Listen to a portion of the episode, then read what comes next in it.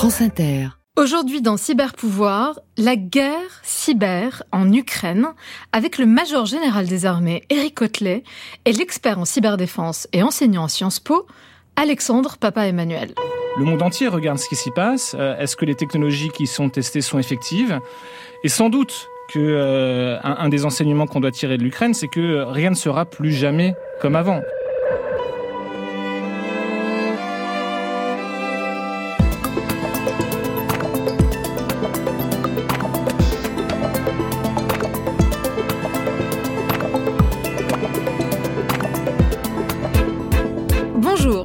Asma Malin et mon job à moi consiste à décrypter les nouvelles formes de pouvoir et de puissance qui sont en train de se recomposer actuellement autour de la question technologique. Et chaque semaine, nous allons nous plonger dans une grande affaire pour tirer méticuleusement le fil de cette histoire, lever le voile sur ce qui est en train de se jouer en coulisses, déchiffrer ensemble les enjeux politiques, géopolitiques qui s'affrontent et qui nouent le cœur de ces nouveaux jeux de pouvoir et de puissance de ce début de 21e siècle. Aujourd'hui, nous allons ausculter la guerre d'Ukraine dans ses dimensions cyber et technologiques, un tournant qui marque l'émergence des nouvelles guerres contemporaines. Cyber pouvoir sur Inter, c'est parti. D'abord, on va commencer par votre regard sur l'Ukraine, Farid Zakaria. I think that this is je crois que c'est probablement l'événement international le plus important depuis la chute du mur de Berlin, parce que le sort de l'Occident et dans certains cas le nouvel ordre mondial qui adviendrait au cours des décennies à venir est vraiment en danger. France Inter, cyberpouvoir, Asma Mala. Le 24 février 2022, la Russie envahit l'Ukraine. C'est le retour de la guerre de haute intensité en Europe. Celle qui nous paraissait désormais impossible, que l'on connaissait mais ailleurs, chez les autres, ou dans les livres d'histoire. Et en parallèle, mais surtout en complément des opérations conventionnelles sur le terrain, le monde post-24 février 2022, signe l'entrée en scène d'autres types de conflictualités, souvent invisibles, qui sont ni tout à fait la guerre, ni tout à fait la paix. Je veux parler de la guerre hybride. Il faut qu'on mette en place une nouvelle grille de lecture stratégique, en tout cas pour bien analyser euh, la conflictualité aujourd'hui et ce qui se passe dans le monde. Et au-delà de paix, crise, guerre, euh, sur lequel on a vécu depuis la fin de la guerre froide, je pense n'est plus totalement adapté.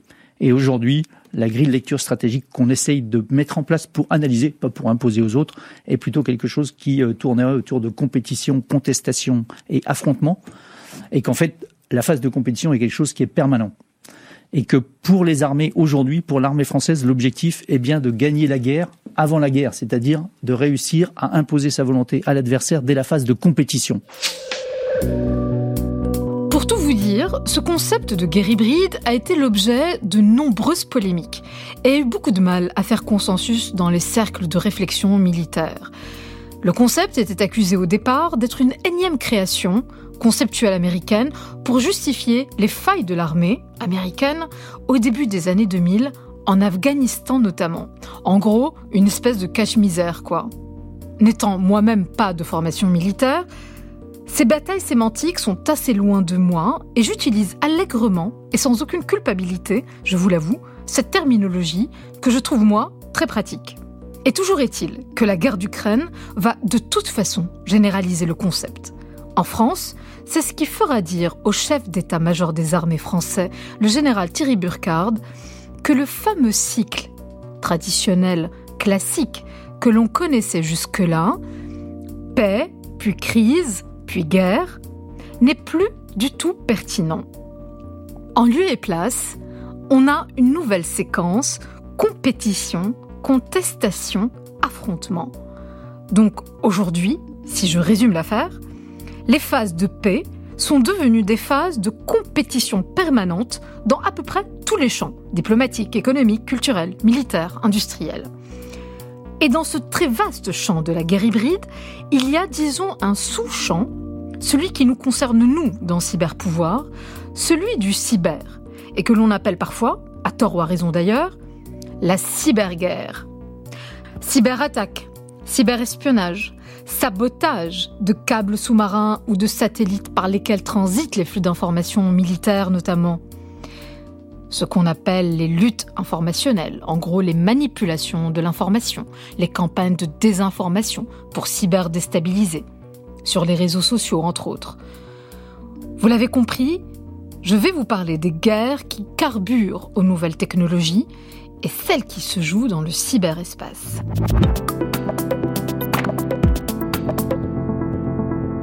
Ces combats, cyberhybrides, donnent à voir de nouvelles formes de déstabilisation et de subversion. Dans le fond, elles épaississent le brouillard de la guerre. Ce brouillage des frontières est alimenté par deux phénomènes que moi j'ai trouvé super intéressants, et c'est d'ailleurs par ce prisme-là que je me suis beaucoup intéressée à la guerre d'Ukraine. Le premier élément d'analyse que j'ai retenu, c'est l'horizontalisation de la guerre. Je m'explique.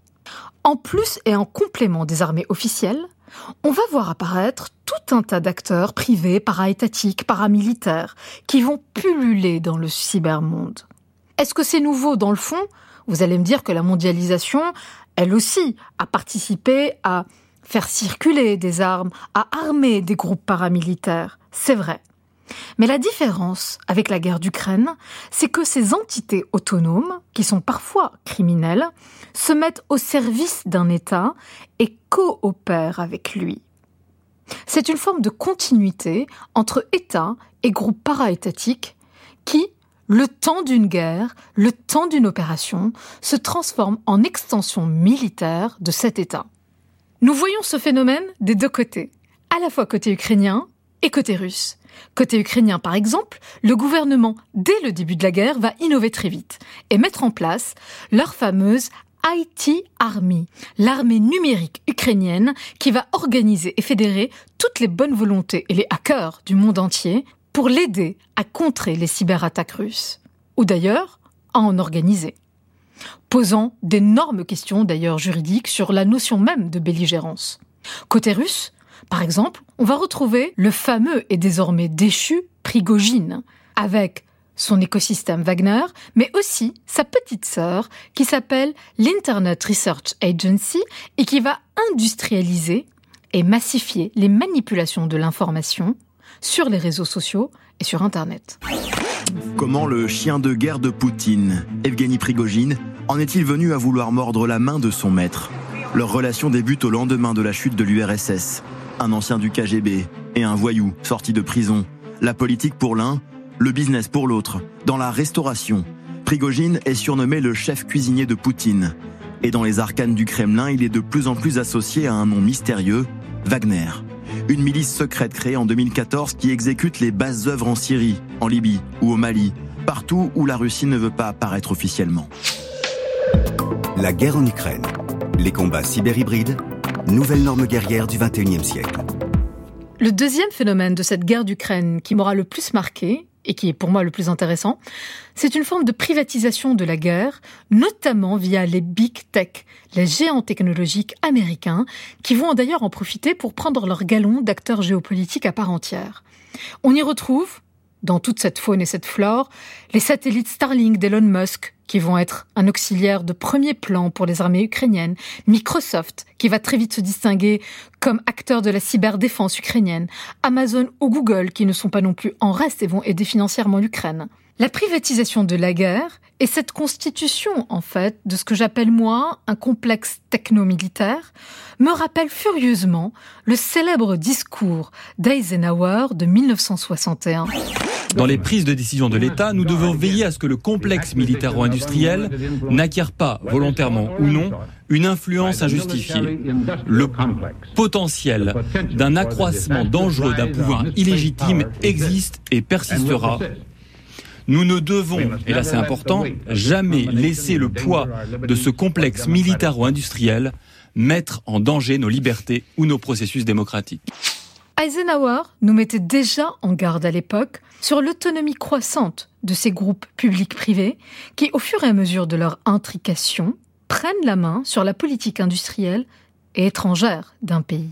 Ces nouvelles formes de pouvoir, ces nouvelles formes de cyber-pouvoir ouvrent donc vous le voyez, des questions politiques inédite. Et toujours est-il que, dans ce monde opaque du cyber et de l'hybride, gagner la guerre avant la guerre est désormais le mot d'ordre. Cyber déstabiliser votre ennemi plutôt que le bombarder, la question n'est donc plus si on va le faire, mais quand on le fera. On poursuit l'exploration de ces contrées immatérielles nouvelles avec mes deux invités, le major général des armées Eric Cotelet et l'expert en cyberdéfense Alexandre Papa Emmanuel. A tout de suite sur Inter.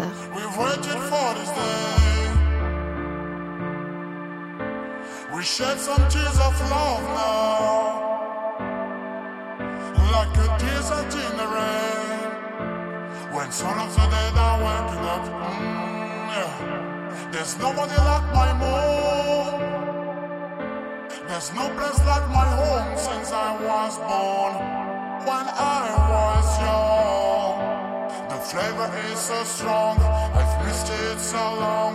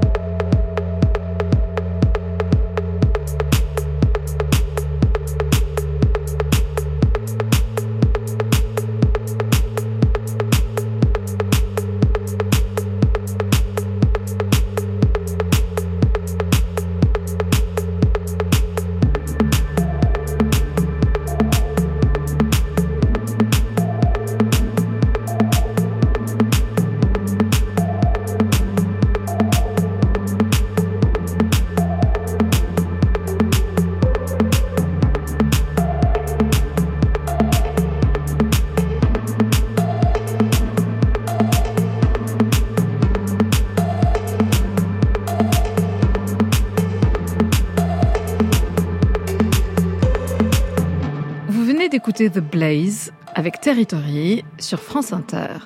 Dans Cyberpouvoir, on continue à parler de la guerre hybride et de la cyberguerre. Cyberpouvoir, Asma Mala sur France Inter. J'ai le grand plaisir de recevoir dans Cyberpouvoir sur Inter le Major général des armées, le numéro 2 des armées françaises, Général Eric Cotelet accompagné d'Alexandre Papa-Emmanuel, expert cyberdéfense enseignant à Sciences Po et je crois l'un des plus fins connaisseurs de l'écosystème cyberdéfense que je connaisse. Général Alexandre, bonjour. Bonjour Asma. Bonjour. La guerre d'Ukraine, donc on, on en parlait, c'est vraiment un tournant dans l'histoire parce qu'elle est en train d'impulser une nouvelle norme guerrière, ce qu'on va appeler la guerre hybride, avec des nouvelles conflictualités, cyber, hybrides, de nouveaux acteurs. Alexandre, vous avez pas mal travaillé sur la question de ces groupes para-étatiques de la guerre, d'une forme peut-être même, est-ce que je peux aller jusque-là, d'une privatisation de la guerre? En fait, c'est vrai que le, le, rétexte de cette guerre en Ukraine est double. Euh, c'est un théâtre d'opération, euh, tout ce qu'il y a de plus classique, peut-être avec la surprise de... Euh, bah, ce n'est pas une guerre qui s'est faite à distance, par cyber, c'est une guerre qui s'est faite dans ce qu'elle a de plus horrible, avec des tranchées, avec des mines, avec des obus, avec des munitions. Et donc c'est un théâtre d'opération, tout ce qu'il y a de plus classique, mais c'est aussi un, théâtre d'expérimentation euh, de nouvelles technologies qui sont issues de la révolution des affaires militaires aux, États-Unis et qui viennent finalement in situ confirmer leur intérêt et leur rapport euh, sur le terrain pour renverser un rapport de force entre d'un côté des Russes qu'on pensait euh, très puissants, allant écraser les Ukrainiens, et les Ukrainiens qui, eux, se sont appropriés ces nouvelles technologies qui était dans l'imaginaire de certains, euh, qui était peut-être possible, dont on s'interrogeait sur la faisabilité et qui finalement se sont incarnés sur le terrain pour faire une différence. Alors de quoi on parle? On parle de... De, euh, Concrètement bah, De l'accès finalement euh, aux fantassins sur le théâtre, qui mm. était il y a un an, un an et demi, bouchers, dentistes, infirmiers, qui vont pouvoir commander directement des images satellitaires pour comprendre bah, où sont les Russes, si telle tranchée a avancé, où ils doivent euh, orienter leur artillerie. C'est la capacité de pouvoir euh, traduire à la volée euh, énormément de, volumes de communication qui sont interceptés par les services de renseignement ukrainiens. C'est la capacité aussi d'augmenter le soldat avec un drone qui va aujourd'hui devenir l'outil standard pour faire la différence sur le terrain, puisque on le sait aujourd'hui, euh, un opérateur de drone utilise une trentaine de drones par semaine. Mhm. La durée de vie d'un drone est, de quelques heures sur le théâtre, mais il va permettre de pouvoir comprendre euh, ce qu'il se passe au-delà de la colline et aussi de pouvoir faire du ciblage. Et enfin, l'intelligence artificielle, hein, qui va se superposer à ces moyens, satellitaires, drones, euh, qui va également apporter une différence sur le terrain, puisque la machine va pouvoir compter automatiquement le nombre de tanks qu'il y a dans un, euh, campement, euh, pouvoir détecter automatiquement l'avancée euh, de troupes ennemies. Et donc, on voit qu'on va embarquer l'intelligence artificielle. Et donc, en fait, le retour d'expérience de cette guerre, c'est cette nouvelle articulation entre... C'est un mix, un mix militaire, on pourrait dire, entre du conventionnel pur et une dataïfication de la guerre c'est en fait ça, c'est ce que peut l'État, ce que mhm. peut le privé. Euh, mhm. On parle beaucoup d'Elon Musk et de son rôle sur le, le théâtre. Avec les satellites en orbite basse Starlink, qui ont été un système de redondance pour les armées ukrainiennes. Tout à fait. Et, donc on voit l'apport finalement d'acteurs privés qui viennent euh, aujourd'hui avoir autant de poids que la livraison d'armes classiques euh, d'État qui vont livrer des canons César, qui vont livrer des, blindés, viennent se superposer en fait une, une élongation de l'État qui est incarné par, euh, par le secteur privé. Mais il me semble que quand on parle de secteur privé, alors on a parlé d'Elon Musk, on peut parler de Clearview, de Palantir et de tout un tas d'autres entreprises, de Microsoft dans la cyberdéfense, ce sont des entreprises américaines. La France, en Ukraine, elle s'est positionnée comment? La participation et la contribution de la France a été euh, avec une approche capacitaire, c'est-à-dire que les équipements qu'on a donnés euh, aux, Ukrainiens, on les a fait avec de la formation pour que les, équipements soient bien utilisés. Bon, je vais pas revenir sur tout ce qui a été donné, mais il y a eu une contribution assez large et assez complémentaire et coordonnée avec les Américains, les Britanniques et les Européens. Mais effectivement, il y a un enjeu. C'est celui d'être présent sur le terrain, celui d'avoir des technologies qui sont éprouvées, parce que euh, le théâtre ukrainien euh, est assez unique euh, dans l'échelle qu'il représente, et aussi dans le temps et son élongation. Et c'est vrai qu'aujourd'hui, le monde entier regarde ce qui s'y passe. Est-ce que les technologies qui sont testées sont effectives? Et sans doute que un, des enseignements qu'on doit tirer de l'Ukraine, c'est que rien ne sera plus jamais comme avant une fenêtre d'opportunité s'est ouverte, euh, une boîte de Pandore qui ne se refermera euh, jamais. On pensait que l'IA pouvait avoir un effet discriminant. L'IA a un effet discriminant.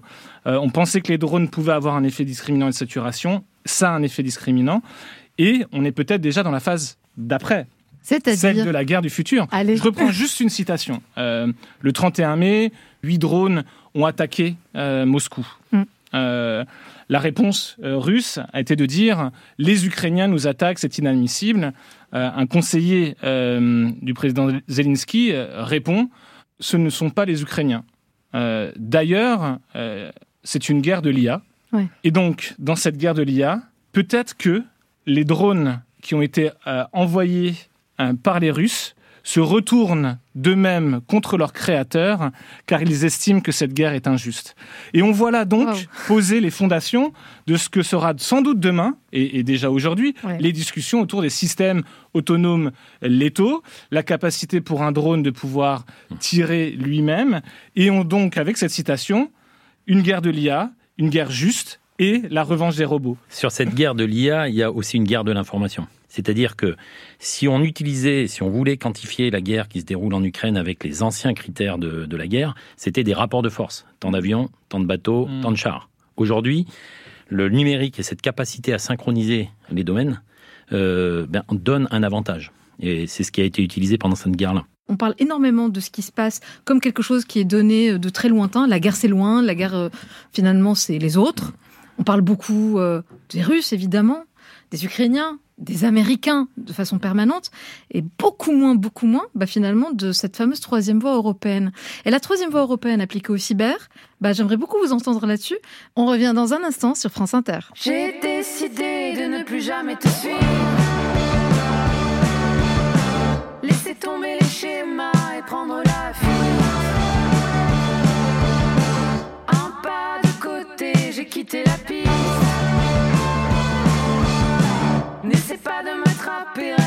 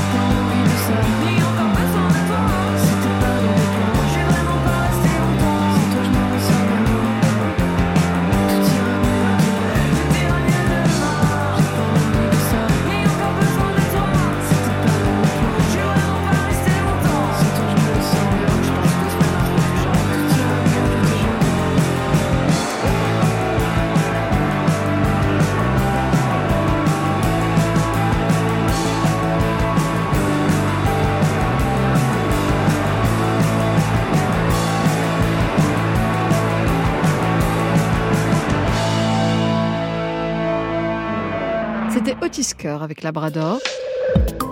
France Inter, cyberpouvoir. Nous sommes toujours en compagnie du général Eric Hotley et de l'expert en cyberdéfense Alexandre Papa-Emmanuel. Asma Mala. Cyberpouvoir sur les nouvelles conflictualités cyber, sur la guerre hybride, la cyberguerre. Et donc on en était sur cette fameuse troisième voie européenne. Mais avant de vous embrayer directement sur le sujet, j'aimerais juste quand même remettre quelques éléments de contexte. Il me semble, dans moi ce que j'en ai vu, des discussions qu'on a pu avoir, etc., qu'il y a un sujet absolument fondamental qui n'est peut-être pas vraiment mis, euh, disons, en lumière, c'est la question des partenariats et des alliances. ce dont on parle en réalité, général, vous m'arrêtez si je me trompe et je vais vous parler vraiment sous votre contrôle. Le sujet fondamental, est-ce que ce n'est pas un sujet de confiance? La confiance tout à fait. Alors, dans les alliés et les partenariats, si on veut être un partenaire de confiance et si on veut être un bon partenaire, il faut mhm. aussi amener des choses dans la corbeille.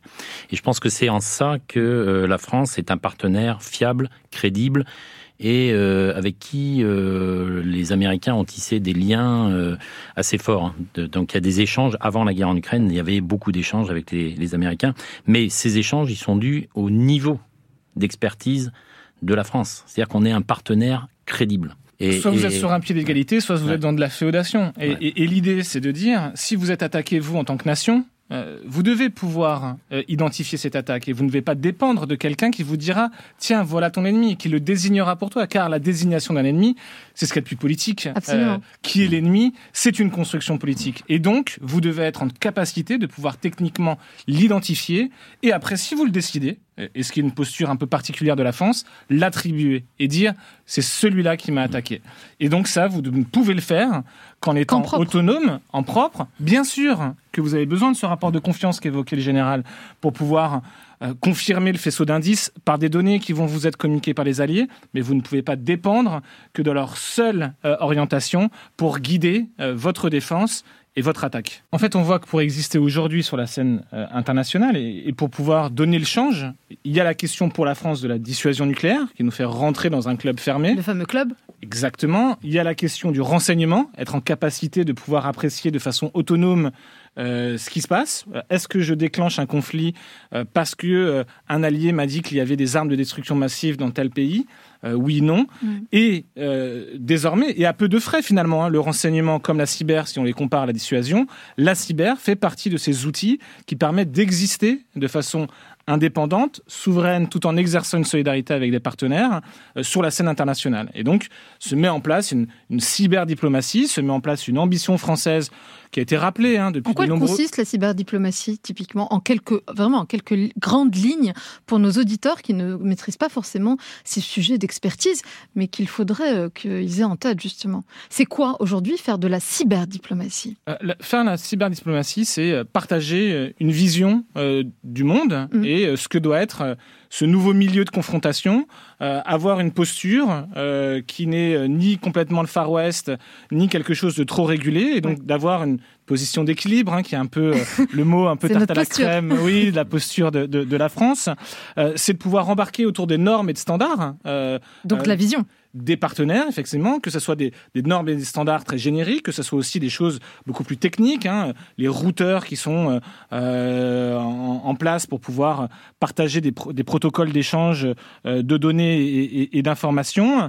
Et c'est enfin partager euh, de l'info, de la data. Euh, oui, attention, mes partenaires, là, je vois que tel acteur euh, est en train de monter en gamme. On voit qu'il est en train d'attaquer euh, précisément et avec détermination euh, telle partie euh, de euh, tel environnement mmh. avec tel outil. Et donc, je vous mets en garde. Mmh. N'hésitez pas à vous protéger ou en tout cas à vous mettre dans une autre posture. C'est ça, en fait. C'est un, un, spectre très générique mmh. qui vont de la vision jusqu'à très techniquement comment se défendre ou comment attaquer ensemble. Général, vous vouliez ajouter Et pour compléter ce que dit Alexandre, en fait, on, on partage ça aussi dans des organismes internationaux.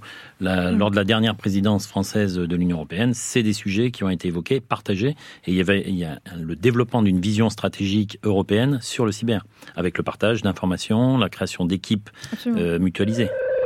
La guerre en Ukraine, les combats cyberhybrides, nouvelles normes guerrières du 21e siècle. Nous sommes toujours en compagnie du général Eric Hutley et de l'expert en cyberdéfense Alexandre Papa-Emmanuel. Cyberpouvoir sur France Inter. J'aimerais revenir sur la question de la souveraineté, parce que, vu de loin, cette guerre-là, la guerre d'Ukraine, et en fait qui est ce tournant historique vers cette nouvelle norme, disons, hybride, a donc démontré cette forme de privatisation, de semi-privatisation de la guerre avec des acteurs privés non étatiques. Alors, euh, on a évoqué euh, l'ensemble de l'aéropage d'acteurs américains. On en est où, nous, en France, sur ce mix public-privé On parle aujourd'hui au moment où on est en train de se parler, on est en plein débat sur la loi de programmation militaire, avec des ordres capacitaires absolument extraordinaires. On parle beaucoup des drones, du cyber, de l'influence, etc. Mais ça nécessite aussi, il me semble, non pas une surcentralisation, mais d'avoir des tiers de confiance qui sont le secteur privé. Or, or aujourd'hui, les stars sont américaines. Pas que.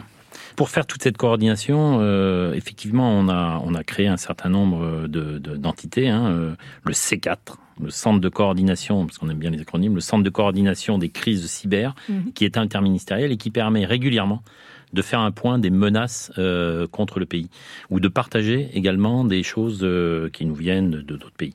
Donc ça, c'est déjà, le, je dirais, le niveau interministériel régalien. Ensuite, il y a des, au niveau des industriels, il y a un certain nombre de conventions qui ont été créées, donc euh, qui sont pilotées par la, Direction générale de l'armement, avec nos grands industriels. Tout ce, cet écosystème de protection s'est mis en place, s'est consolidé. Et en fait, euh, la, protection euh, cyber, euh, c'est bien l'affaire de tous. Et il y a un vrai partage au sein de la communauté cyber de toutes ces connaissances. Sur la partie technologique, savoir si on est champion pas champion, je pense que là, on a des, boîtes d'excellence en, en, national qui sont pas forcément valorisées, mais en tout cas, comme je le disais tout à l'heure, les Américains nous considèrent comme des partenaires crédibles et je pense que ça suffit à démontrer le niveau d'excellence de nos ingénieurs nationaux. C'est vrai que, comme vous l'avez souligné, euh, en général, il y a eu un investissement qui a été fait pour euh, consolider un écosystème étatique et institutionnel. Euh, ce qui a été fait avec des mécanismes de coordination.